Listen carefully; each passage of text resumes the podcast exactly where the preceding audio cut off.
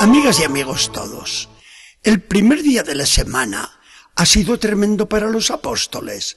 Unos que sí, que el Señor ha resucitado.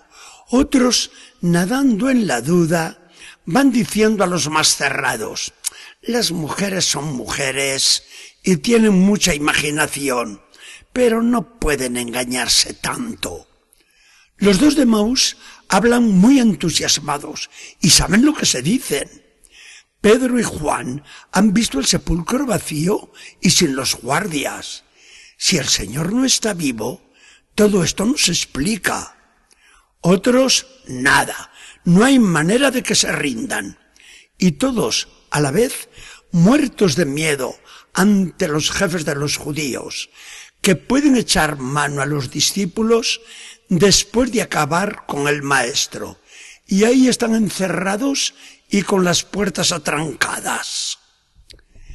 En estas están cuando el Señor se presenta en medio con saludos y formas inusitados y con una cara, con una sonrisa y una alegría que nunca le habían visto.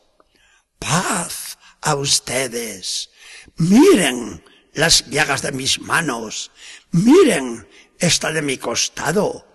Reciban el Espíritu Santo. Vayan por el mundo y lleven mi perdón. A quienes perdonen los pecados, les quedan perdonados. Los discípulos empiezan a respirar confiados. Sí, es el Señor. Falta Tomás en el grupo y no hace caso alguno a los demás cuando se lo aseguran. Que sí, que hemos visto al Señor. Y él, testarudo, pues yo no creo.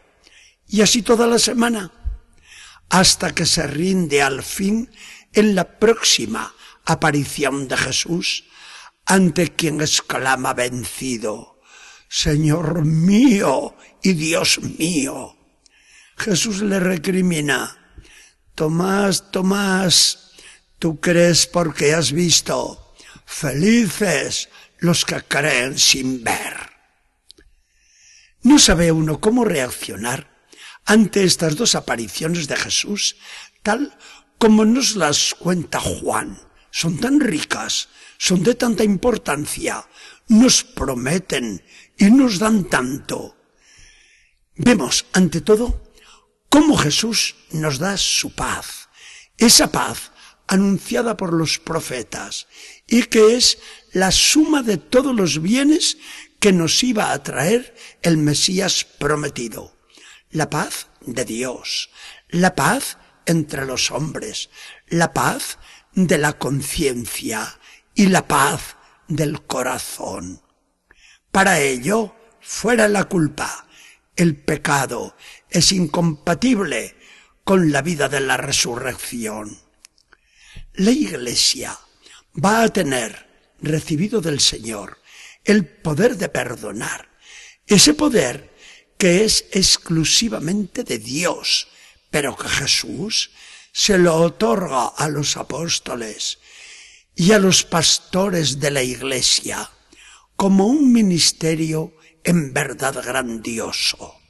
Ellos lo ejercerán cuando digan al pecador, yo te absuelvo y te perdono en el nombre del Padre y del Hijo y del Espíritu Santo. Vaya regalo que nos hace el Señor resucitado.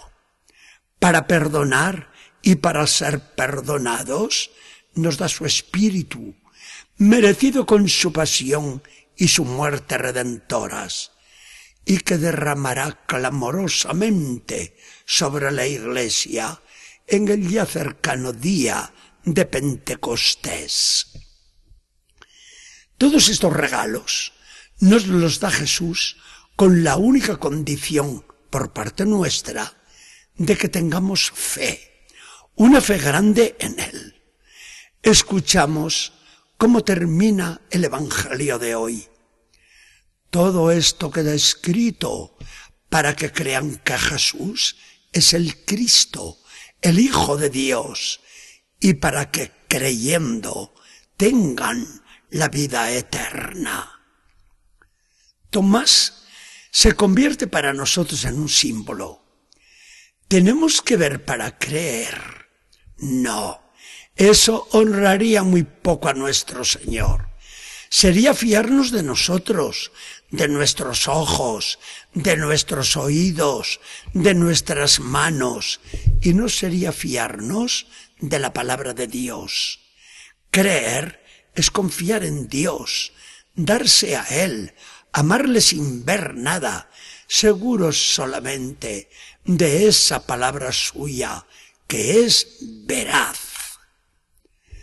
Todo eso que hoy leemos en este Evangelio tan rico, los cristianos lo revivimos cada domingo en la celebración de la palabra y de la Eucaristía. En este acto semanal de la misa que la Iglesia Católica nos impone a sus hijos, vemos con la fe al Señor que se hace presente entre nosotros. Escuchamos su palabra, recibimos su perdón y nos llenamos de su vida al recibir en comunión su cuerpo y su sangre. Oramos juntos como los apóstoles, nos animamos, sostenemos la fe de los que dudan, sentimos el espíritu que se nos da en la iglesia, nos damos la paz del Señor, vivimos la alegría del resucitado. Señor Jesucristo, qué rico, qué generoso, qué magnánimo, qué feliz te presentas hoy a nosotros. Nos das tu paz, nos otorgas tu perdón, nos regalas tu espíritu, nos inundas de alegría.